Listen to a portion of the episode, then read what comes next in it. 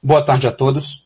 Hoje nós apresentaremos o nosso podcast, que é parte da campanha por uma UFES mais ética, apresentada à disciplina de Ética e Orientação Profissional do curso de graduação em Fonoaudiologia da Universidade Federal do Espírito Santo, comandada pela professora doutora Margarete Etianese Bracet. Hoje, juntamente comigo, participaram das discussões os colegas Abner Neves de Jesus, Kailane Cabral de Oliveira e Isabelle Nobre Cabral. Além disso, contaremos com a participação especial do professor mestre Leonardo Tadeu Azeredo Machado, que nos abrilhantará com as suas considerações filosóficas a respeito do tema tratado.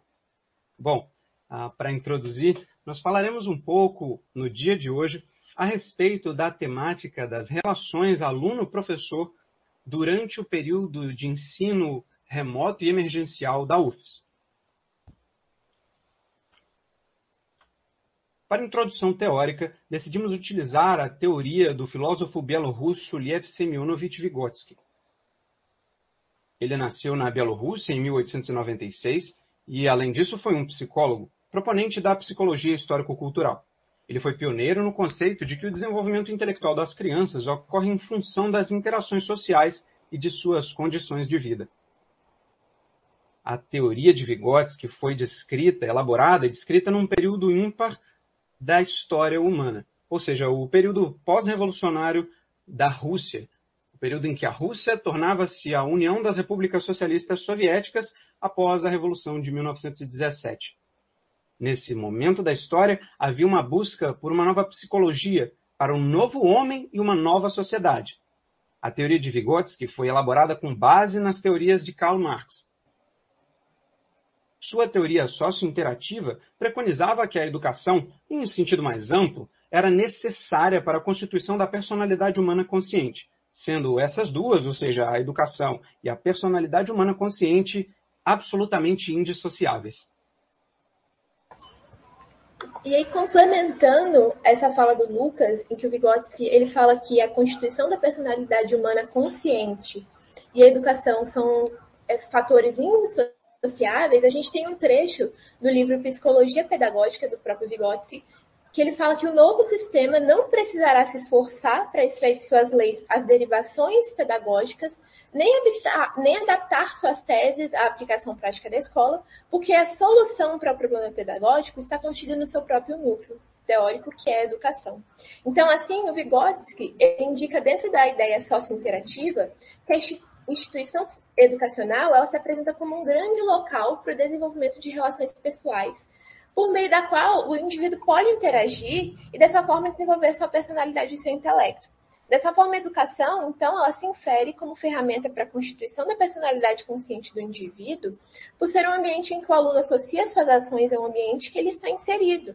E aqui cabe uma reflexão a nós quanto à questão do ensino e arte, que é o principal tema do debate do nosso podcast de hoje, pois o processo de interação entre as pessoas dentro das instituições educacionais foi totalmente alterado por conta da pandemia, em que a gente teve a troca, então, do presencial, do ensino presencial para o ensino remoto, que, consequentemente, segundo o olhar aqui de Vygotsky, trouxe é, que o processo de desenvolvimento do aluno, então, também é alterado, porque se as relações pessoais, a qual modificam, então, é, esse processo socio-interativo em que o indivíduo aprende são alteradas, o desenvolvimento do aluno também é alterado. Assim como também se reflete para o professor, que como organizador do meio educativo, também tem seu processo de organização alterado.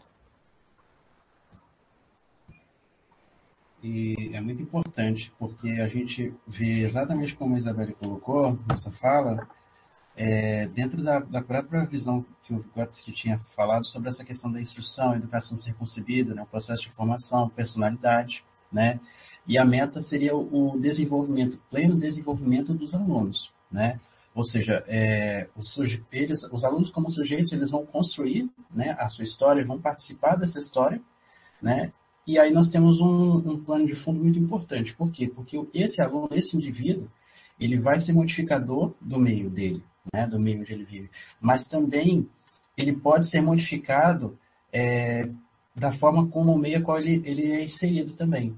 Então, por exemplo, no ambiente em sala de aula, seja ele presencial e também remoto, essa relação do professor e do estudante, é, o estudante ele tem a influência dele no local onde ele participa e também na sala de aula, mas da forma dessa relação direta com o professor, dependendo de como o professor ele organiza, isso vai desde a organização de pauta, desde a organização né, envolvendo cronograma, envolvendo tudo, e também a transmissão do conhecimento, dependendo da forma como o professor insere isso aí, o aluno ele, diretamente vai ser afetado, seja de maneira positiva né, ou negativa. Isso vai depender muito de como é esse relacionamento, né? Como, se esse relacionamento é um relacionamento saudável ou não, né? Bom, então talvez aqui caiba o questionamento a respeito de como a educação é construída a partir da visão de Vygotsky. Para Vygotsky, a educação é construída a partir de um conceito chamado pedagogia trilateralmente ativa, em que professor e alunos são ativos e o meio em que esses dois se inserem também é um meio ativo.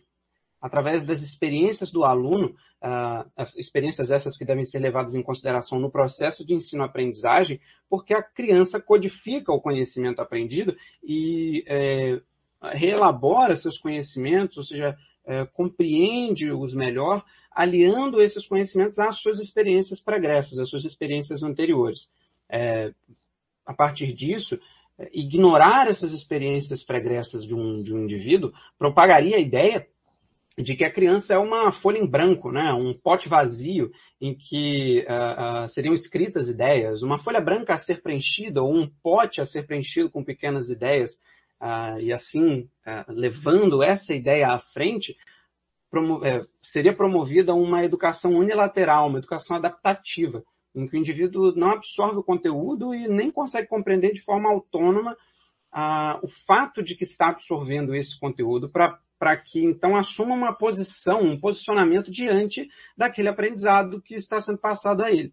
Ah, essa visão de que o aluno é uma folha em branco, um pote vazio, ignora também a, a heterogeneidade presente em círculos de indivíduos é, se opondo à ideia de que eles interagem de forma diferente com as situações de aprendizado propostas. Ou seja, os indivíduos são diferentes. Então, cada indivíduo, uh, como ser único, como componente único do corpo social, uh, interage de maneira distinta em relação aos seus, aos seus uh, companheiros, por assim dizer, com o sistema de aprendizagem, com os aprendizados que estão sendo propostos. É interessante que a gente deixe claro aqui que essa ideia contrária ao sistema de aprendizagem unilateral vai de encontro com a pedagogia de Paulo Freire, um, um grande expoente da, da, da, pedagogia brasileira, um grande professor, um grande filósofo e alguém que é, norteia muitas das ações de educação, que norteou até pouco tempo atrás muitas das ações de educação no nosso país.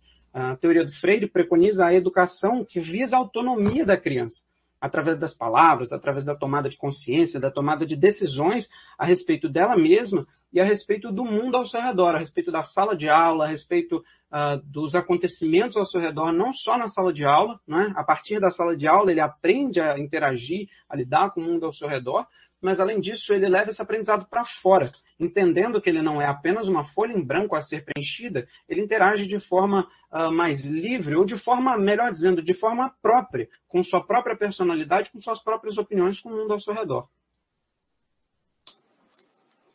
Vygotsky também salienta que o processo de ensino efetivo está ligado diretamente ao papel do professor. O professor ele vai estar ali se apresentando como organizador do meio educativo, e vai administrar essa interação do meio com cada aluno. E ele também vai ser responsável por mediar o processo de desenvolvimento da personalidade humana consciente, que é o que o Lucas acabou de comentar com a gente. É, é importante também salientar a teoria de desenvolvimento proximal, que é a teoria que vai relacionar a atividade do professor, em que ele vai estar ali organizando o meio educativo e vai criar estratégias intencionais para que ocorra o desenvolvimento desse aluno, para que esse aluno realmente aprenda. E essa técnica indica que o professor vai estar observando seus alunos e vai refletir qual o desenvolvimento real, que é o conhecimento que o aluno já domina, que ele tem uma maior facilidade de aprender, e o desenvolvimento potencial, que é aquele assunto que o aluno não tem muita facilidade em aprender, mas dentro dessa limitação que esse aluno tem, ele vai possuir ferramentas e vai conseguir entender futuramente. É, nesse sentido, o professor ele vai intercalar essas duas zonas de desenvolvimento é, para potencializar a autonomia do aluno e ajudar o aluno a dominar da, dessa organização do meio educativo e permitindo, então, a interação do aluno com esse meio educativo. Bem, mas como a Kalani disse sobre a teoria do desenvolvimento proximal, Vygotsky ele apresenta que essa, essa teoria de desenvolvimento proximal, ela só é colocada em prática quando a gente também tem aliada a teoria do Obtini. Obtini foi um termo criado pelo Vygotsky, que não tem uma tradução literal para a língua portuguesa, mas alguns autores indicam que seria traduzida no seu sentido como situação, a situação do ensino-aprendizagem, que seria um processo de ensinar e aprender como uma unidade, em que o, o professor, então, dentro do seu plano de ensino, ele abre aos alunos é, para que eles é, palpitem e então colaborem junto para a criação desse plano de ensino, proporcionando que seus alunos indiquem a qual maneira se sentem mais atraídos pelo conteúdo ou confortáveis para aprender tal conteúdo. E isso contribui não só para a organização do meio educativo, que é, é, como a Kailane disse, que é uma das funções colocadas por Vygotsky como o papel do professor, mas também indica essa colaboração entre o aluno e o professor. E é muito importante porque a gente aborda a, a ideia dessa relação do professor e do aluno e que deve ser saudável, né? Porque, igual eu disse anteriormente, se não for um ambiente saudável, não vai dar certo. É, a promover essa abertura do diálogo, né, é, o melhor local desse desenvolvimento, ou seja, esse, esse estudante ele, ele vai crescer também, não apenas de modo intelectual, mas ele vai crescer também como ser humano, né? Que a educação não é transmitida apenas o conhecimento, ela é transmitida também a, um, de um sentido de humanização, isso é muito importante. Né? Agora, quando a gente observa essa parte em que um professor é, usa do ambiente sala de aula e usa esse ambiente de uma questão hierárquica, porque vamos colocar que existe assim a certa hierarquia do professor com o estudante, né? O professor ele organiza, ele é responsável ali pela dinâmica que está ocorrendo, pela questão da, da, da, aula, tudo aquilo ali, né? Ele passa a, a, aquela ordem da informação, né? E tal. Porém, quando o professor é, ou o profissional ali ele usa desse desse poder simbólico e acaba promovendo é, uma situação que não é tão saudável assim, que não é tão legal, né? ou, ou seja, um certo abuso de poder, aí a gente acaba tendo um ambiente realmente ruim, né? um ambiente que não fica legal, né? seja uh, por alguma dinâmica, algum método de, de, de, ensino que não foi tão assim, é, que segundo ele, na cabeça dele pode ser o melhor, mas que na prática não seria tão legal, não seria tão justo, ou enfim, de qualquer modo, né, é, é usar desse, dessa audiência cativa para o bem, e não de um modo que seja assim, é, é, negativo ou complicado, né, para esse estudante. Bom, a partir daqui, tendo feito essa breve introdução teórica a respeito de Vygotsky e da visão dele a respeito do ensino e aprendizagem, Gostaria de apresentar novamente o professor mestre Leonardo Tadeu Azeredo Machado, ele que é licenciado e bacharel em filosofia pela Universidade Federal do Espírito Santo, mestre também na área de filosofia pela mesma universidade. É, agora que nós abriremos para o debate, gostaríamos de ouvir as opiniões do professor Leonardo a respeito da questão do, da qualidade do ensino-aprendizagem no modelo remoto. Aqui nós tratamos especificamente a respeito do EART, que é o modelo EAD da UFES, mas é, gostaríamos de trazer uma visão ampla a respeito das considerações do professor Leonardo, colocar em debate também as nossas considerações, né? Colocar para trazer para o debate também as nossas considerações a respeito da qualidade do ensino-aprendizagem durante esse período de pandemia. É... Valeu, Lucas. Muito obrigado. Eu que agradeço o convite mais uma vez. É, é importante poder compartilhar essas coisas que a gente experimenta e trocar com quem está interessado em trocar, né? Vocês falaram muito bem sobre bigodes, que eu queria deixar uma provocação, queria que vocês refletissem aí e depois comentem se quiserem, se sentirem à vontade, sobre a distância desse modelo filosófico, teórico maravilhoso do Vygotsky e da experiência que vocês tiveram na educação de vocês até o ensino médio, né, para ver de uma perspectiva que problematize a possibilidade de efetivar isso aí. Porque bonito é, né? Bigode escreve muito bem, poder de análise muito grande. É, só que a gente fica sempre encurralado na hora de fazer as grandes ideias acontecerem, se transformarem né, no ordinário. Na hora de fazer as grandes ideias se transformarem na sala de aula, na relação ensino-aprendizagem, que ela realmente fosse, é, alcançasse.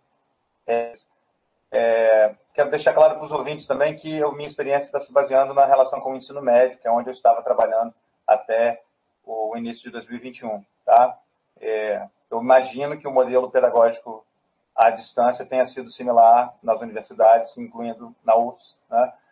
E, todavia, como a gente está problematizando de uma perspectiva mais teórica, mesmo filosófica, a gente está problematizando é a presença dos indivíduos e da influência real de uma pessoa sobre a outra, né?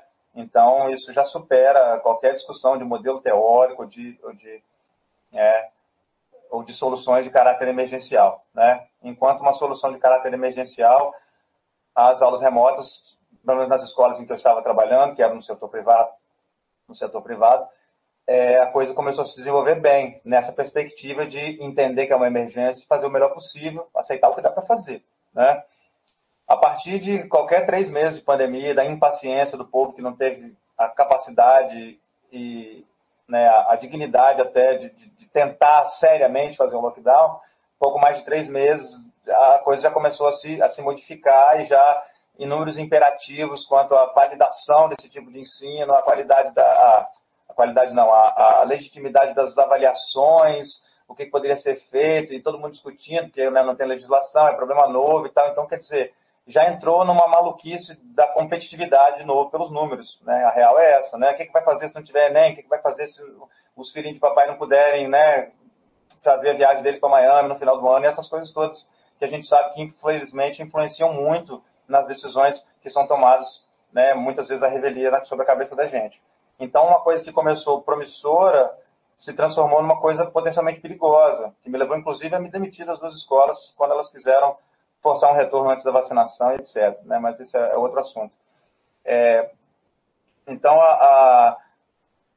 para o professor, já que aqui todos são alunos e todos têm as perspectivas dos alunos, eu vou tentar compartilhar um pouco o que, que o professor passou. Né? Em primeiro lugar, eu espero que tenha acontecido, mas eu estou sendo um pouquinho irônico, eu acredito que não aconteceu não.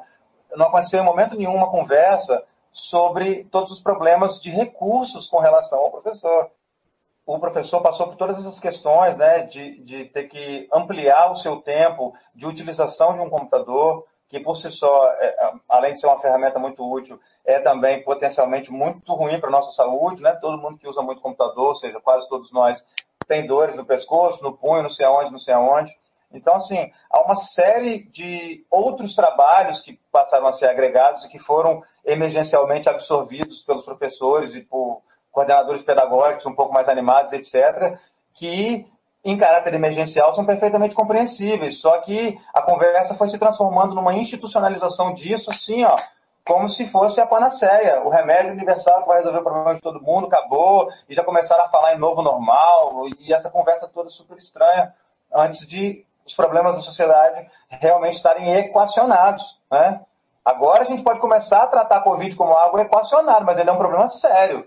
Ainda é uma coisa que não merecia, que está todo mundo na esborne que está, e querendo não usar mais máscara e tudo mais. Ainda é um problema sério. Ainda morre muita gente. Só que contrastando com aquilo que gostaria que acontecesse o Vigose, que é a preocupação com o indivíduo, e esse cuidado ele não existe. O que existe é o cuidado com os números. A, é, a questão é você ter a amostragem. Né? Então, a, a, se, sei lá, 15% dos alunos de tal lugar não estão não recebendo nada, dane tem 75% recebendo para preencher os relatórios e continuar fazendo o dinheiro circular e mantendo as relações internacionais funcionando e tal. Então, assim, a educação ela é abandonada ela é zoada no Brasil há muito tempo, não é de agora. Só que a pandemia ela entregou a faca e o queijo na mão da galera que ainda por cima entrou esse super governo reaça, essa parada toda. Eu não vou nem entrar nesse mérito, né? Então, a, a, a partir disso, a possibilidade do uso político da pandemia para promoção, inclusive do ensino remoto, das universidades particulares, de toda essa outra máfia que existe por aí, se potencializou muito, cara.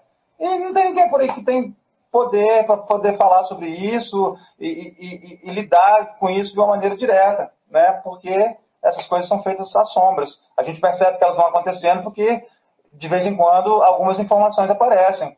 Você descobre quais são alguns grupos que controlam quais coisas, que compram né, tais empresas ou aquelas outras possibilidades. Né? Mas a, a quem acusa cabe o, é, o ônus de provar. Então, eu estou fazendo apenas afirmações generalistas, né? que a gente sabe que acontece, mas a gente não tem como provar. A questão é como que a gente lida com isso, até que ponto a gente pode ficar tratando a educação como se ela fosse uma coisa técnica, né?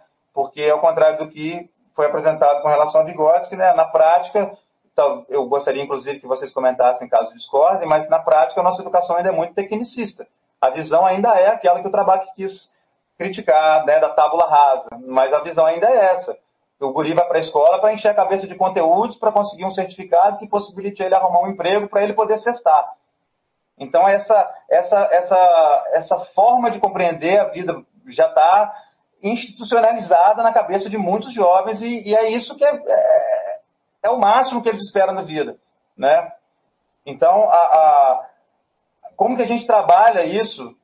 Como que a gente tenta pensar a educação como inserida na totalidade das relações sociais, ou seja, a gente precisa falar de educação e política. Não dá para ficar falando só de educação como se fosse uma questão de método, porque aí vocês estão me aprisionando de novo na, no paradigma tecnicista.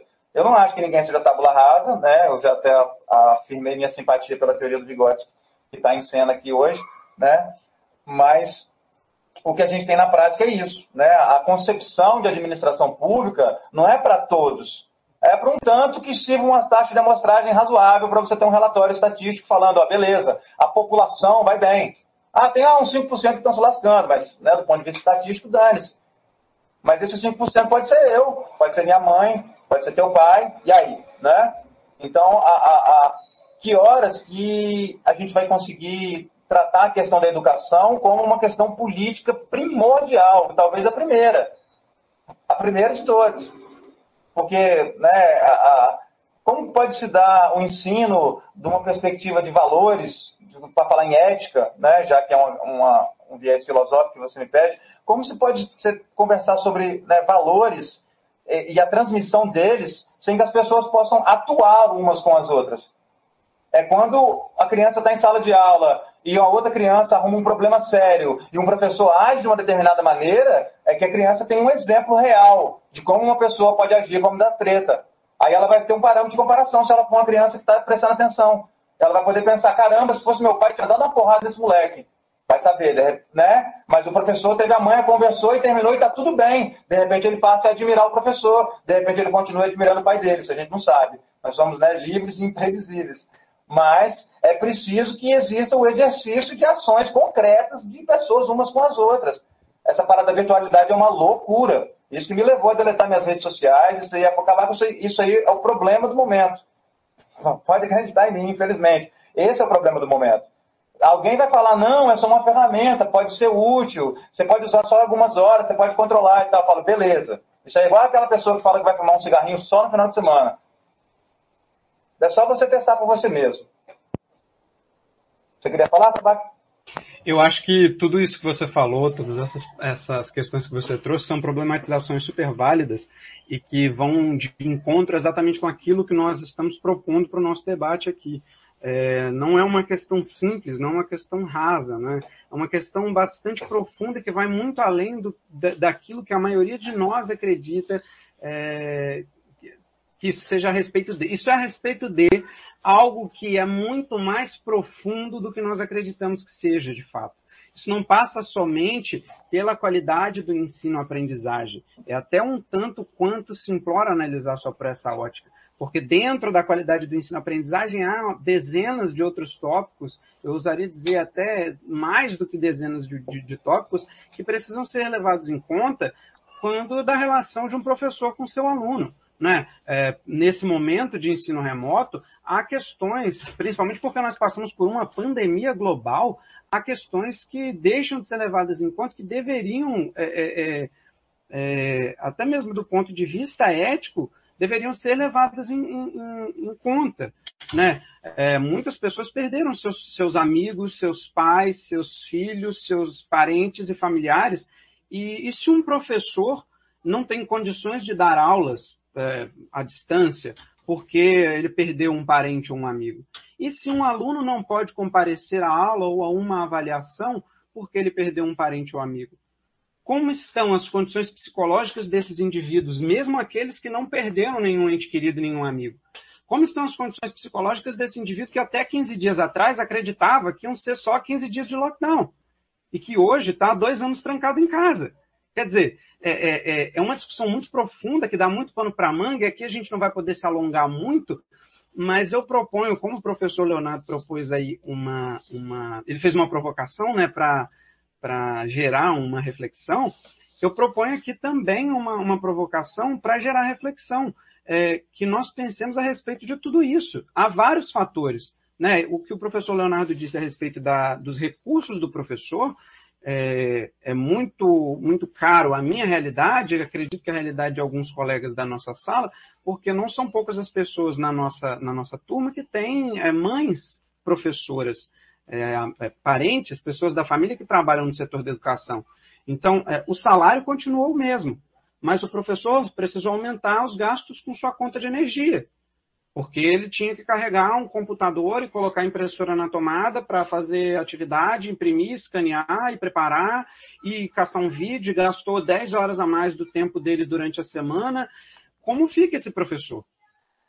E não só o professor, como fica esse aluno? Né? Como fica esse aluno que precisa dar conta de tudo isso? Porque é, uma coisa que a gente sempre coloca em pauta é que às vezes os professores, é, é claro, existe o lado dos professores, é muito complicado, né? É, dar aulas à distância, mas existe também o lado dos alunos que tem uma carga muito grande de conteúdo, de coisas a, a serem aprendidas. Acho que isso é caro, principalmente a nós, estudantes universitários. Isso é de alguma forma comum e normalizado, mas talvez no ensino à distância isso tenha se intensificado de uma maneira que ficou incontrolável. Né? É, muitos alunos, nessa campanha nós percebemos isso, na, na, campanha que nós estamos realizando junto com a professora Margarete, nós percebemos que os casos de assédio, é, e aqui eu falo de assédio psicológico, né, de assédio moral e de abuso de hierarquia por parte de alguns professores, é, é uma questão recorrente nós percebemos, nós escutamos relatos, nós recebemos relatos, não só durante a campanha, mas de amigos. Amigos que, que estudaram comigo durante o ensino médio, amigos que estudaram com colegas durante o ensino médio, pessoas que nós conhecemos na faculdade que relatam absurdos, pessoas que estão é, é que se sentem prejudicadas e que estão que têm seus estudos, suas condições de suas condições reais de aprendizado altamente afetadas, fatores é, é, é, subjacentes não são levados em conta. Todos esses fatores que eu citei, todas essas problematizações que o professor Leonardo trouxe, acabam não sendo levadas em conta. É as, não só as diretorias, né? Acho que do, dos maiores, digamos, entre aspas, né? dos maiores aos menores cargos, há uma preocupação muito pequena por parte de, de corpos docentes e também por parte de alunos com a real qualidade do ensino remoto. Muitos professores deixam de lado é, a, a, o respeito, a, a, eticidade que lhes foi ensinada durante a, sua, durante a sua graduação, e os alunos também. Muitos alunos deixam de respeitar os professores, muitos alunos acham que por estarem por trás de uma tela, protegidos e sem contato presencial com o professor, eles podem falar de maneira diferente, eles podem se impor de maneira diferente, eles podem recorrer e reclamar de maneira diferente. Então, acho que tudo isso é, é passível de problematização e é preciso que, que nós problematizemos isso para que, não para que nós chegamos a uma conclusão, porque eu acho que não há uma conclusão final a esse respeito. A, a, a conclusão que nós podemos chegar é que esse é um modelo que não funciona efetivamente. Mas é, é, isso, ainda essa conclusão é, é, é digamos, é, deve ser colocada na mesa para ser debatida. Pois é, você falou. Ops, pode falar, Kalene. É uma forma importante, né, que eu tava lembrando, porque assim, eu tenho 19 anos e eu me considero uma pessoa muito vivida nessa vida. E parece que eu sou uma idosa de tanta história que eu tenho para contar. Mas, é, trazendo essa ideia, né, do assédio, eu me permiti refletir, né, se nas escolas, nas aulas presenciais, eram aconteciam todos os tipos de assédio, assédio moral, físico, é, assédio sexual, de todos os tipos de formas de assédio e abuso, né, do, do poder do professor, imagina no arte. É claro que a gente não vai ter o assédio físico, né? Até porque não tem como, não rola muito, a não ser que o professor more junto com você. Mas a importância de trazer isso à tona, porque assim, o que a gente mais ouviu durante fazendo essa campanha, né, criando essa campanha, o que mais a gente ouviu é beleza, isso acontece, é normal, você que lute. É desse jeito que falam com a gente. Tipo, isso já acontece há anos, você acha que você vai mudar isso agora? O problema é de todo mundo passa por isso. Todo mundo na universidade tem um problema com o professor. Todo mundo na universidade sofre esse abuso com o professor. Falando da visão do aluno, é claro. Eu acredito eu, lógico, né, que existem professores que sofrem com os alunos também. Mas ninguém, por mais que a gente fale, parece que a gente não está sendo ouvido. As pessoas preferem falar a opinião que eles te dão, a ajuda, você vai pedir ajuda, a ajuda que eles te dão é, não, mas isso acontece, é normal. Você vai se acostumar, depois piora.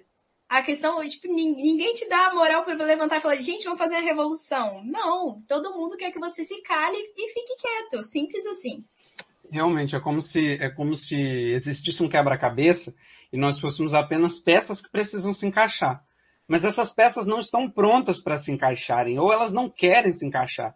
E nós somos obrigados a, a nos moldarmos para cabermos, para que nós caibamos naquele espaço que nos foi destinado, que nos foi designado, ou espaço esse que nós somos obrigados a assumir né, essa posição do aluno que fica calado, do aluno que aceita, do aluno que às vezes releva aquilo que é visto como um pequeno abuso, um, um, uma leve passagem dos limites, mas que na verdade não deveria ser, porque, como diz a sabedoria popular, de grão em grão a galinha enche o papo, né? E é, é, de, de abuso em abuso, de violência em violência, a, o indivíduo, não só os professores, mas também os alunos, vão é, é, estufando seu peito e achando que estão ganhando poder. Estou ganhando território. Se até agora ninguém reclamou, é porque eu sou imune a essas reclamações. É porque eu sou, de alguma forma, poderoso o suficiente para que as reclamações nem sequer cheguem a mim.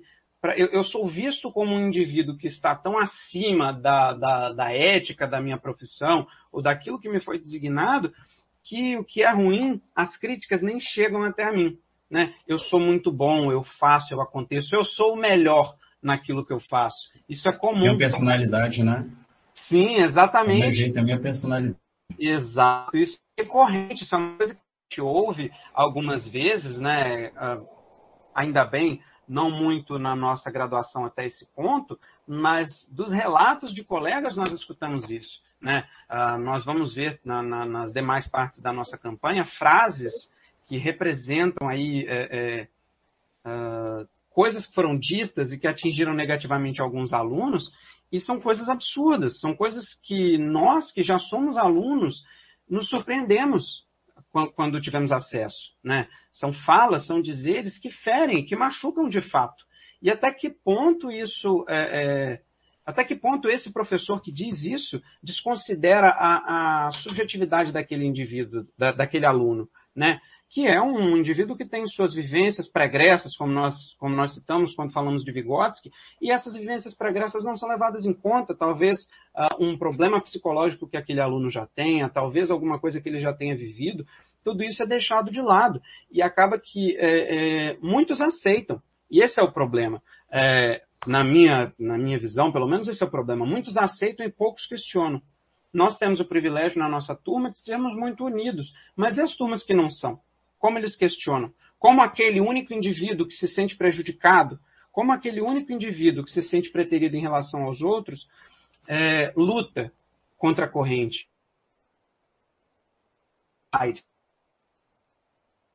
Dando contra a corrente. Ele se sente assim, acredito que o aluno se sinta assim.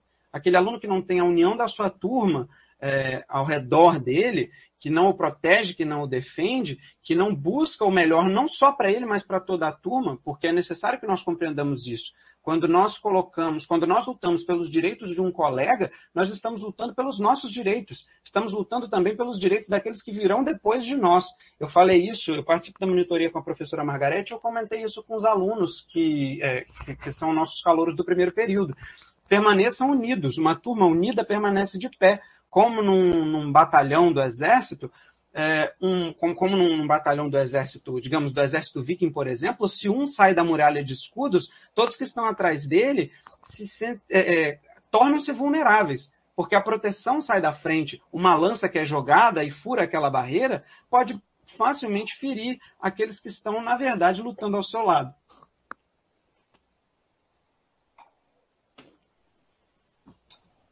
Sobre a questão dos abusos e tal, né, eu, eu fico sem palavras de. Né, não tem nem o que dizer, porque não é questão de se é professor ou não é, tá? é um problema de humanidade, né? Tem algum problema com essa pessoa, sempre tem um problema com essa pessoa. Mas é fato que a Universidade Federal está cheia dessas pessoas em posições de comando, sim. Eu não vou falar para você, Calhane, vai lá faz a revolução e tal, lá, porque não tem fórmula, não. Mas tem que expor. Se tiver mais uma pessoa que apertou sua mão, vai e exponha, faz o que dá para fazer. Vai, bota uma pegadinha, derruba da cadeira, sei lá, bota uma casca de banana, tô falando sério. Tô falando sério, sacou? Porque o trabalho terminou falando, né, algumas vezes essa questão da união, de uma perspectiva assim meio utópica, né, ele gosta de falar assim meio idealistão, mas é importante a gente, pelo menos, é, é buscar isso aí também, né? Talvez não seja um privilégio vocês terem uma turma unida, não. Talvez vocês estejam buscando isso, cara. Porque não é fácil. Tem que querer trocar ideia, tem que querer se disponibilizar, fazer coisas né, fora do horário, né? Dar seu tempo, tem que doar. Tipo, não, não pode ser pela grana, falando em português claro. Não pode ser pelo canudo e pela grana, cara. E tudo que a gente passou aqui conversando é que a gente tem anos e anos e anos e anos de uma educação voltada para formar pessoas burras que só querem pensar em grana, velho. O modelo é esse. Tem pessoas que escapam, graças aos deuses tem. Mas o modelo é emburrecedor. E eu acredito que nesse momento, não necessariamente para sempre, mas nesse momento, o ensino remoto é mais uma parada para intensificar a burrificação das pessoas. Ponto final. E o problema é grave porque é a próxima geração. E aí, né, você pega a molecada agora, e daqui a pouco você vai ter um monte de jovens de 20 e poucos anos no mercado de trabalho, sem emprego, sem nada na cabeça, de novo população do mundo aumentando exponencialmente. Né? Vocês devem saber disso também e tal. Então, quer dizer, a gente não está tá fazendo nada que a gente devia fazer, velho.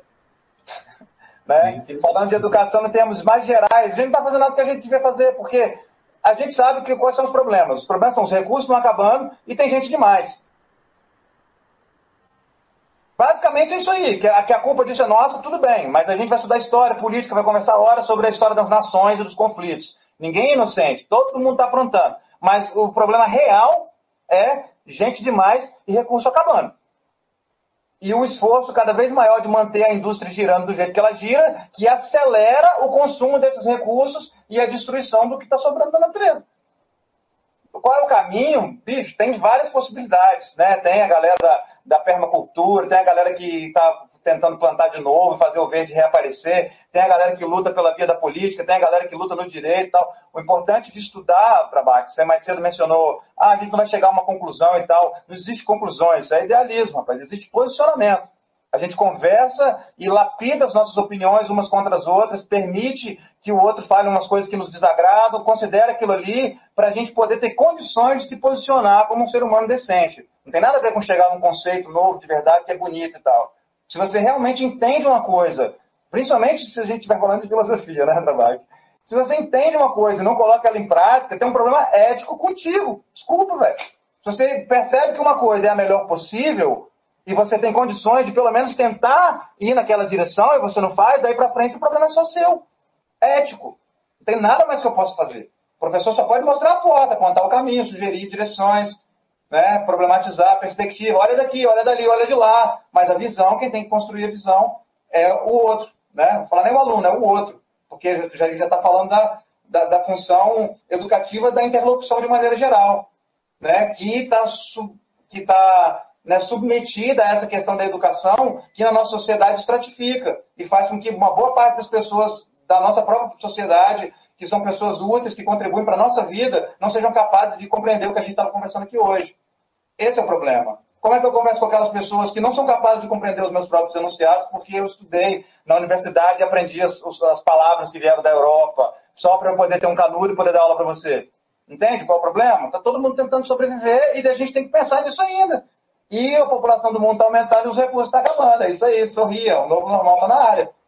Professor, é, é interessante essa indagação que você colocou, porque É, são dois pontos que eu queria colocar, né? Primeiro lugar, que essa geração mesmo que você fala, menciona, né? A geração que, querendo ou não, ela acaba ficando marcada e essa geração daqui a 5, 10 anos ela vai estar tá, é, transmitindo conhecimento para uma outra geração. Então, nós teremos professores, teremos médicos, teremos advogados, juízes, e aí como é que vai ser, né?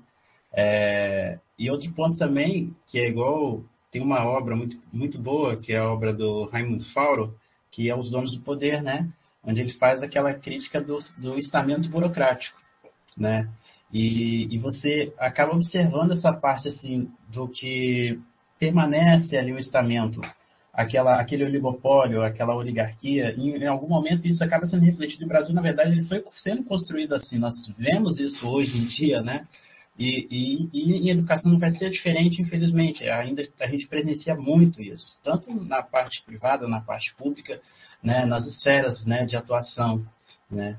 E isso é muito importante de observar. Agora, é a questão de que poucos realmente é, é, transmitir essa informação de modo com que, que ela não fique é, difícil a compreensão, mas que outros que estejam fora também dessa atuação, isso começa na nossa família, né? A gente transmitir a, a informação aos nossos pais ou aos nossos próximos ali que não fazem parte também da universidade, que não estão ali dentro, mas que fazem parte porque nós somos do núcleo, estamos ali como sociedade, né?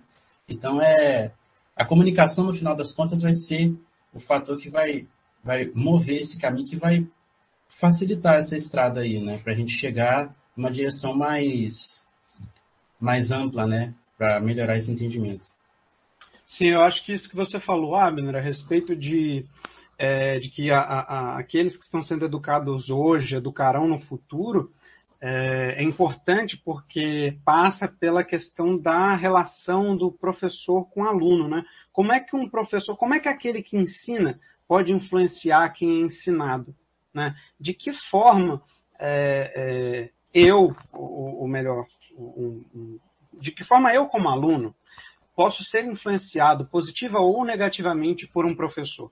Eu tive o privilégio de ter bons professores. Eu tive o privilégio de ter professores que me respeitaram, que me trataram de forma uh, absolutamente ética, que me ensinaram muito bem, professores que foram verdadeiros mestres, né? Como diz a canção, ao mestre com carinho, e eu tenho muito carinho pelos mestres que me ensinaram, desde a minha mãe, lá na educação infantil, que foi a minha primeira professora, até o professor Tales, que foi o último professor que me deu a última aula do ensino médio, eu tenho muito carinho por todos e trago todos comigo é, é, é, como pessoas que pavimentaram o caminho para que eu pudesse passar. Sem eles eu não teria chegado onde eu, onde eu cheguei. E de que, de, é, é, quão importante é que eu tenha tido uh, o privilégio aí tendo em vista todo o quadro da educação do nosso país, eu considero como um privilégio de ter acesso à educação de qualidade e a professores que tivessem um comportamento, digamos, adequado, um comportamento de acordo com os preceitos éticos da profissão, professores realmente preocupados em não só educar formalmente, professores que, em sua maioria, não estavam somente é, é, é preocupados em educar tecnicamente, em preencher a folha de papel em branco, Professores que estavam preocupados também, além da educação técnica, é claro que tem sua importância, em é, é, prepararem para a vida, em preparar para a vida aquele indivíduo que está sendo moldado, aquele indivíduo cujo caráter, cujas aspirações, cujos, até cujos, cujos credos estão sendo moldados no ambiente, no espaço educacional. Né? É, é muito importante, na minha visão, na minha opinião, que essa relação seja é, respeitosa mas que ela seja também vista de fora é, como uma relação é, é, é respeito, como uma, uma relação que precisa ser respeitada. A relação professor-aluno precisa ser respeitada. De, de dentro de si, ela precisa ser uma relação respeitosa de um para com o outro, mas vista de fora, é uma relação que precisa ser respeitada. Uma relação que, sendo saudável, precisa ser incentivada e tida como uma relação que no futuro trará bons frutos. Eu hoje tenho a oportunidade de convidar os meus professores para que estejam comigo. Hoje eu tive a oportunidade de convidar, convidar o professor Leonardo. Amanhã a gente vai estar conversando com a mãe da Fernanda, que também é professora. Mais para frente estaremos conversando com outros professores e assim nós vamos criando é, é, redes, o que a gente chama aqui na, que a gente debate muito na fonoaudiologia, o networking, né? acho que em todas as áreas hoje em dia a gente fala muito sobre o networking, mas que, que é construído não só a partir do momento em que você entra na universidade, é construído desde o começo da vida. Às vezes você tem um amigo que estudou com você no terceiro ano do fundamental, vocês se reencontraram e ali construiu-se uma relação respeitosa. Ele é professor, você é professor, vocês fazem uma ponte, dão uma palestra juntos, educam, é, é, educam, ensinam, né? Tem a oportunidade de ensinar brevemente a mentes jovens, a mentes novas e é, é às vezes um professor com quem você teve um bom contato, e aí você convida ele para participar para participar de algo na sua turma na universidade ou para participar de algo na sua clínica uh, no futuro, uh, uma palestra, uma formação, isso prova a importância, na minha opinião, isso prova a importância das relações professor-aluno, porque o professor deixa de ser só o professor ele passa a ser um influenciador e no melhor dos sentidos. Ele passa a ser aquele indivíduo que é, teve grande influência na sua formação como pessoa, na sua formação como, uh, como uh, ser único no corpo social. Queria pegar também essa questão aí, a partir da problematização do Abner, né? Do, do, de que esse cara que está aprendendo agora vai educar o cara no futuro, né? eu acho que a gente pode fazer algumas coisas. A primeira delas é refletir um pouco mais sobre isso e pensar de verdade o que é o futuro. Porque tem uma parte do futuro que está no nosso controle e tem uma parte que não está. A parte que está no nosso controle, ela diz respeito às coisas que a gente está fazendo agora. E às vezes a gente fala do futuro como se o futuro fosse uma parada que não vai chegar nunca. Né? E o futuro, ele é o que eu posso esperar, pelo menos, do futuro, não pode ser diferente daquilo que eu estou fazendo. Eu não posso esperar receber o que eu não estou entregando, entende? Então, acho que a primeira coisa a gente precisa fazer é entender que o presente é a oficina do futuro. Se o quadro que se apresenta como possível para um futuro próximo é um quadro que não é legal, a gente tem que refletir sobre o que, que a gente pode fazer e se posicionar de maneira adequada. Se eu posso fazer, se o máximo que eu posso fazer é atrapalhar um pouquinho, vou vou lá atrapalhar. O máximo que eu posso fazer é convidar meus amigos, ter um debate, multiplicar essa informação, eu vou fazer isso. Né? Porque assim você está pelo menos na, na parte que lhe cabe aí na, na, na, grande, na grande fazenda da realidade. Aí você está plantando sementinha que você acredita que deve crescer. Isso do ponto de vista né, ético, filosófico, inclusive, né? Eu acho que é uma forma de se posicionar e é a única que é razoável, racional e defensável, sem eu ter que recorrer a crenças, dogmas, imposições para cima das outras pessoas. Né? É, a partir disso, agora, se a gente quiser fazer uma, dar uma problematizada mais distópica e pensar que essa geração, que daqui a pouco vai ser, vamos esperar daqui mais uns dois anos aí no máximo, daqui a pouquinho vai começar essa formação remota, galera. O máximo que a gente consegue fazer é dar uma segurada nesse tsunami. Né? Porque a gente não tem poder material para segurar, e aí a gente ia ter que discutir economia política mais um tantão, acho que ia estourar o tempo do podcast, né? Mas, é, até me perdi, desculpa. De onde que eu vinha? Do ensino remoto se tornar uma coisa. Boa, boa, obrigado. Da reflexão distópica, exatamente. Se ele se transforma nessa coisa contundente que começa a formar pessoas, e aí eu vou responder a pergunta do Abner né, a partir disso. Se o ensino remoto se transformar cada vez mais forte, não vão demorar muitas gerações para um computador poder ensinar as outras crianças, cara. Porque a distância que a gente já está é muito pequena, a influência do humano já é muito pequena a distância, né? A influência que o professor pode ter sem estar diante do aluno, né? Performatizando a vida, né? Se o professor sente uma emoção, se ele fica chateado, ele faz uma coisa. Se ele está feliz, ele faz outra, né? E a forma como ele vai transmitir o conhecimento e mais, mais importante, a forma como ele vai entender, usar uma palavra meio perigosa, mas só para fins didáticos, a forma como ele vai tender a disciplinar, ou seja, lidar com os conflitos que potencialmente vão acontecer, porque vão acontecer, né? Essas coisas, elas, do ponto de vista formativo, elas são muito mais importantes do que o conteúdo, na minha opinião. Elas são muito mais relevantes do que o tecnicismo, na minha opinião. Por isso que tem tanta gente técnica por aí que joga a mulher do oitavo andar, que mata a avó, que é anti-vacina, sei lá o que mais. Tendo né, doutorado em tudo mais. Então, a, o, o misticismo da tecnocracia precisa ser minado. Isso aí a gente precisa atacar. Tirar da cabeça das pessoas a ideia de que a capacitação específica numa determinada área transforma uma pessoa em alguém melhor que o outro. Só que isso tem um problema grave, cara, que é a noção de justiça social que está embutida na cabeça de cada um. Eu conheço um monte de gente que tem um coração bom e diz que é de esquerda, mas que não está preparada para uma justiça social efetiva, onde ele, que tem mestrado, ganhe perto do mecânico ou da empregada doméstica, já que é uma questão de equilíbrio social. Então as pessoas não refletem sobre justiça social. Levantou a mão, Isabel, pode falar.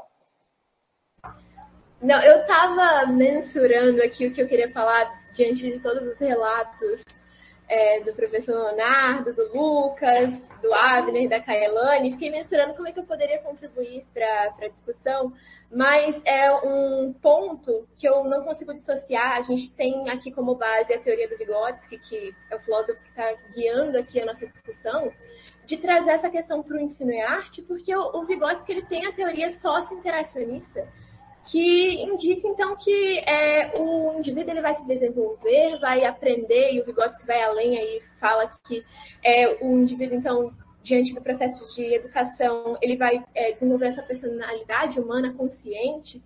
É, e, essa é, toda essa é, esse desenvolvimento se dá através da relação do indivíduo com o meio e aqui o meio a gente põe as relações pessoais que o aluno tem então com os colegas, com o professor, é, com a coordenação da escola, todos que estão inseridos na escola, a gente indica quando a gente tem essa mudança do ensino presencial para o e-arte, de como essas alterações é, das relações pessoais vão impactar no desenvolvimento do aluno. Porque é, se essa interação não se faz presente, para Vygotsky, Vygotsky, esse desenvolvimento, então, não vai, não vai ser de forma efetiva, de fato. Eu trago aqui o meu relato como aluna, que é, como aluna em graduação, no ensino remoto, desde o primeiro período, e também como aluna do ensino médio que teve o terceiro ano também de forma remota, como é desestimulante para o aluno ter o ensino remoto. Eu falo isso porque agora a gente é, teve aula presencial recentemente é, híbrido, né, com matéria, a mesma matéria tendo aula tanto de maneira remota quanto de maneira é, presencial, de como é diferente, justamente por ter esse contato com os meus colegas de turma, de ter o, meu, o contato com o professor, é muito mais distinto. É, eu falo que quando eu tenho, eu estou no ensino remoto, é, diante da tela, eu me sinto às vezes até coagida ou muitas vezes desestimulada a ter então interação com o professor, de abrir o microfone, de participar mais ativamente da, da, da matéria, do conteúdo, da aula, de como isso é distinto no, no presencial, que a gente tem essa interação com o professor, porque o professor ele olha no seu olho e ele capta se você está entendendo ou não. Isso é muito distinto, porque às vezes a gente está no, no, no e o professor, é, não sei, é por, até por conta da internet, às vezes a gente não abre a câmera, o professor não tem esse contato com a gente, a gente não passa essa questão para o professor. E aí a grande característica é que a gente perde muito do nosso desenvolvimento, porque às vezes você perde, você não quer falar para o professor voltar, e se está no presencial, o professor ele já capta que você está perdido, ele já faz aquela recapitulação, já traz todo o ponto de vista. Então, essa questão de transição do, do remoto, do presencial para o remoto, impacta diretamente o desenvolvimento do aluno e também do professor, porque o professor ele está tentando é, fazer chamar a atenção desse aluno, organizar um meio educativo para que esse aluno então possa interagir com ele, possa é, ser da mesma forma, mas a gente sabe que é inviável a questão do remoto, é muito distinto é, em relação ao presencial. É, isso é o meu relato, é claro, eu queria até abrir para os meus amigos falarem um pouco do relato deles quanto a isso. Também é o professor dessa disparidade do ensino de dar uma aula presencial e dar uma aula remota quanto uhum. a isso, então abrir também ao debate aqui.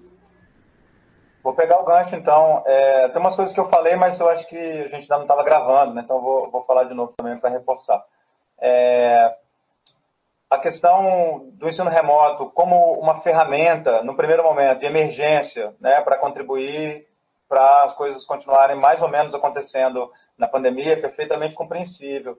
Né? A utilização do ensino remoto como algum tipo de ferramenta complementar e acessória que possa ser utilizada para estimular o gosto dos jovens pelas coisas tecnológicas e blá blá blá, tudo bem, até aí dá para ir.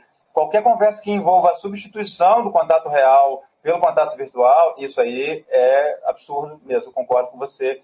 É, a, o ensino remoto, uma das coisas graves que acontece para o aluno também e isso é muito ruim, é a questão de quando a gente está em casa, né? Quando a gente está naquele ambiente ali, que é o ambiente que você joga videogame, que você conversa com os outros, você vai ficar à, à, mercê de si mesmo para se coordenar, para estabelecer os seus próprios horários, para fazer o seu cronograma, saber o que você vai estudar e prestar atenção.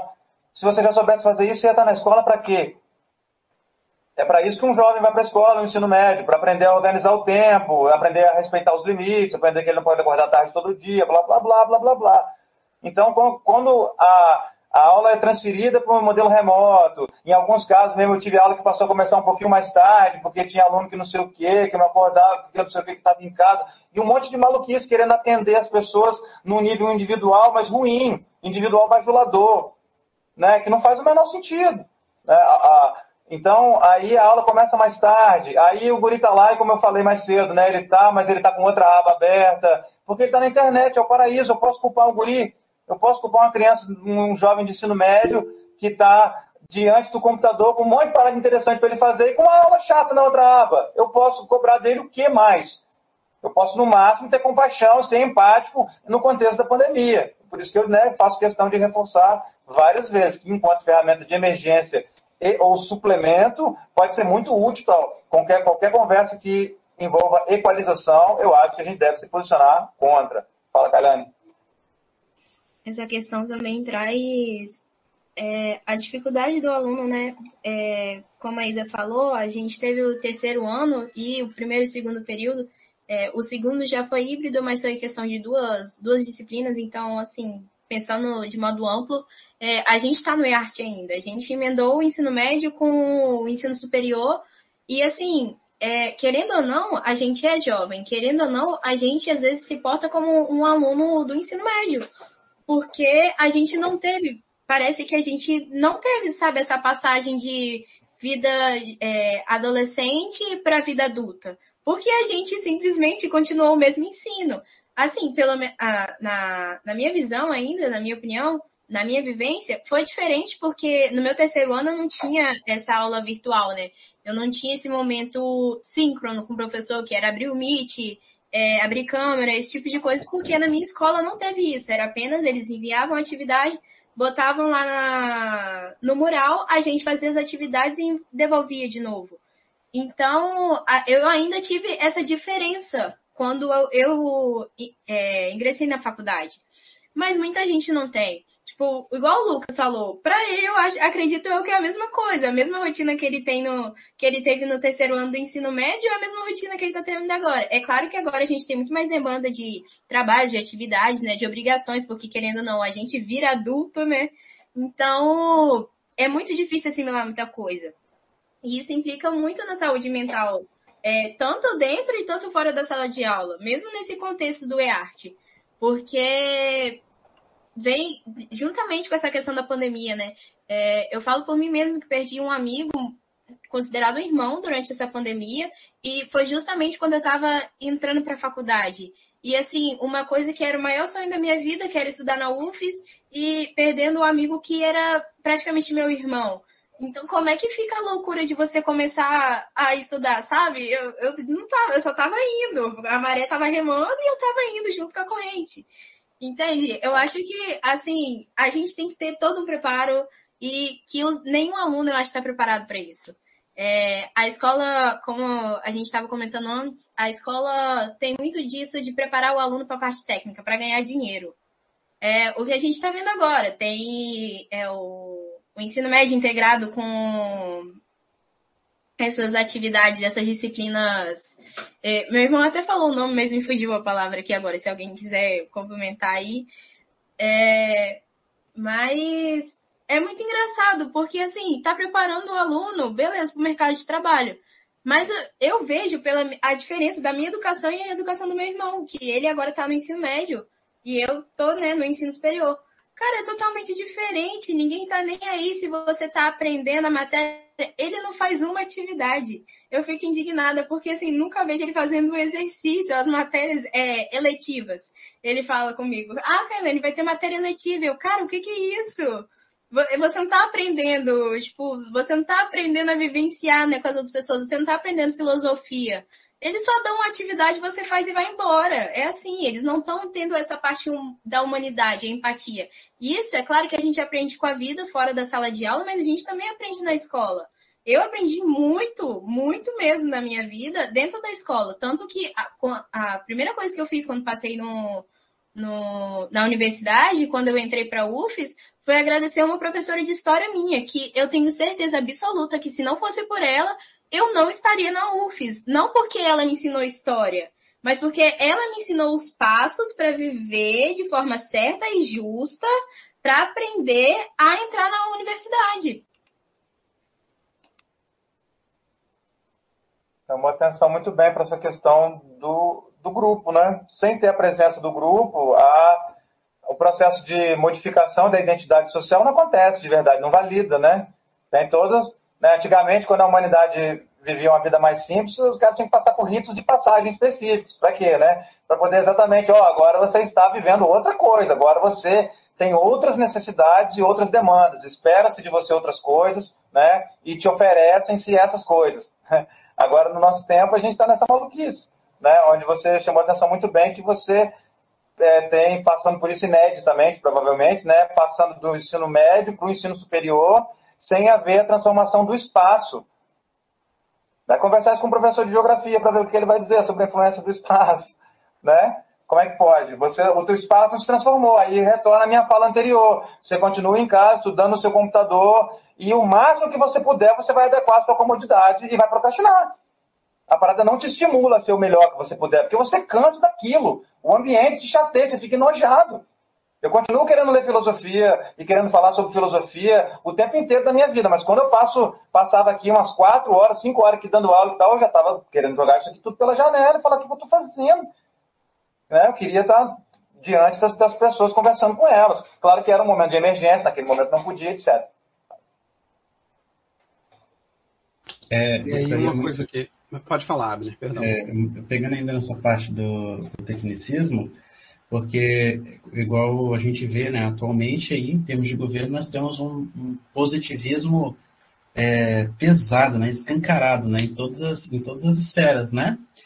Assim, é importante ter quadros técnicos, sim, pessoas competentes para aquelas áreas, né, para qualquer questão, qualquer esfera de atuação, muito importante. Porém, é, a gente não pode entrar com um positivismo exagerado onde a sociedade vai entrar numa espécie de uma ditadura intelectual onde só técnicos é que vão decidir. É justamente essa teoria, né?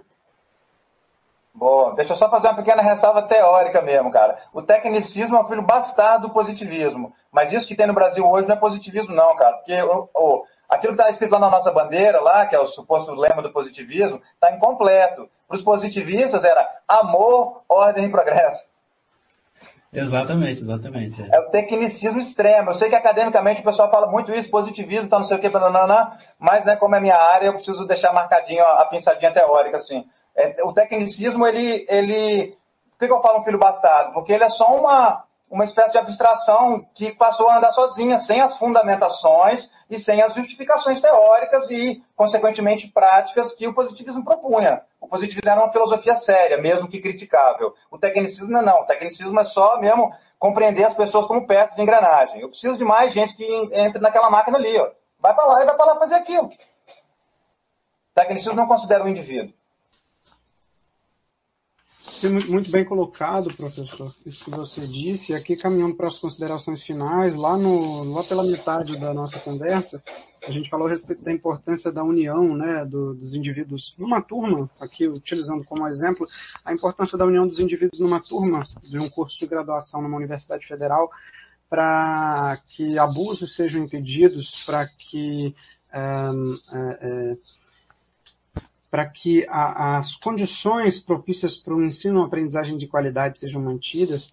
E aqui, é, é, nesse, nesse momento, para finalizar, para fechar, eu gostaria de dizer a você que está nos ouvindo, se você é aluno da Universidade Federal do Espírito Santo, uh, especificamente, eu falo da Universidade Federal do Espírito Santo porque é aquela a respeito da qual eu tenho conhecimento, é, procure, para qualquer caso, a, a sua coordenação de curso é, se isso não solucionar, procure a ouvidoria da universidade. Aqui na UFES nós temos a, a, uma ouvidoria central da Universidade Federal do Espírito Santo, Se as questões passarão, se serão resolvidas ou não, nós entraríamos em outro debate. Eu tenho realmente pouco conhecimento a esse respeito, mas fica aqui a minha indicação de que vocês não deixem de reclamar, não permitam que suas vozes sejam caladas, porque, como eu disse, é, nós lutamos hoje pelos nossos colegas de profissão que viram um, dois ou dez períodos atrás de nós. Hoje eu luto por uma fonoaudiologia, por um curso de graduação em fonoaudiologia na Universidade Federal do Espírito Santo, que seja mais justo para os meus colegas do período passado, ou para os meus colegas do período seguinte, ou para os meus colegas que eu nem vou chegar a conhecer, para os colegas que estarão no primeiro período quando eu tiver acabado de sair da graduação.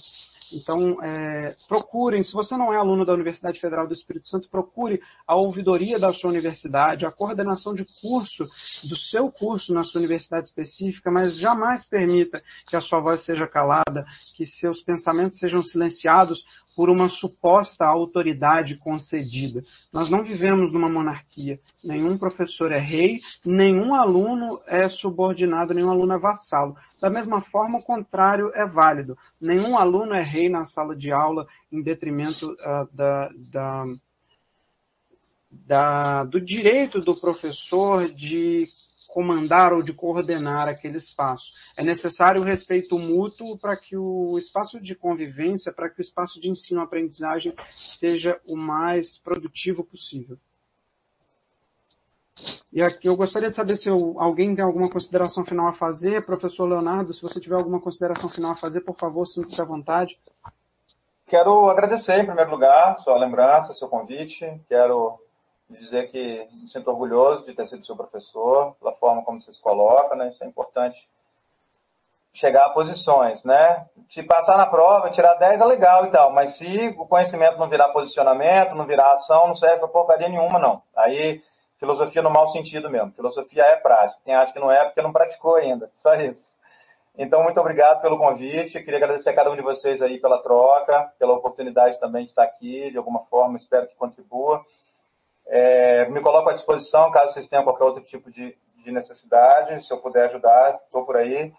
E eu acho que eu só queria despechar mesmo sendo completamente categórico quanto à importância, principalmente de vocês que estão nesse momento com esse poder, né, o poder de ser de ser parte do corpo docente, né, de estar é, ocupando esse lugar, principalmente na universidade pública, né, que dependendo da, do dimensionamento sociopolítico que cada um tem, sabe o que, que isso significa, sabe por quem que ela é financiada, etc., né, que, que vocês pelo menos estejam, continuem atentos a essa implantação maluca do ensino à distância e que, se puderem, né, se posicionem da melhor maneira possível, se munam teoricamente, mas também uns com os outros, vocês falaram de união algumas vezes, estejam né, coordenados, porque é o que o trabalho falou mais cedo aí.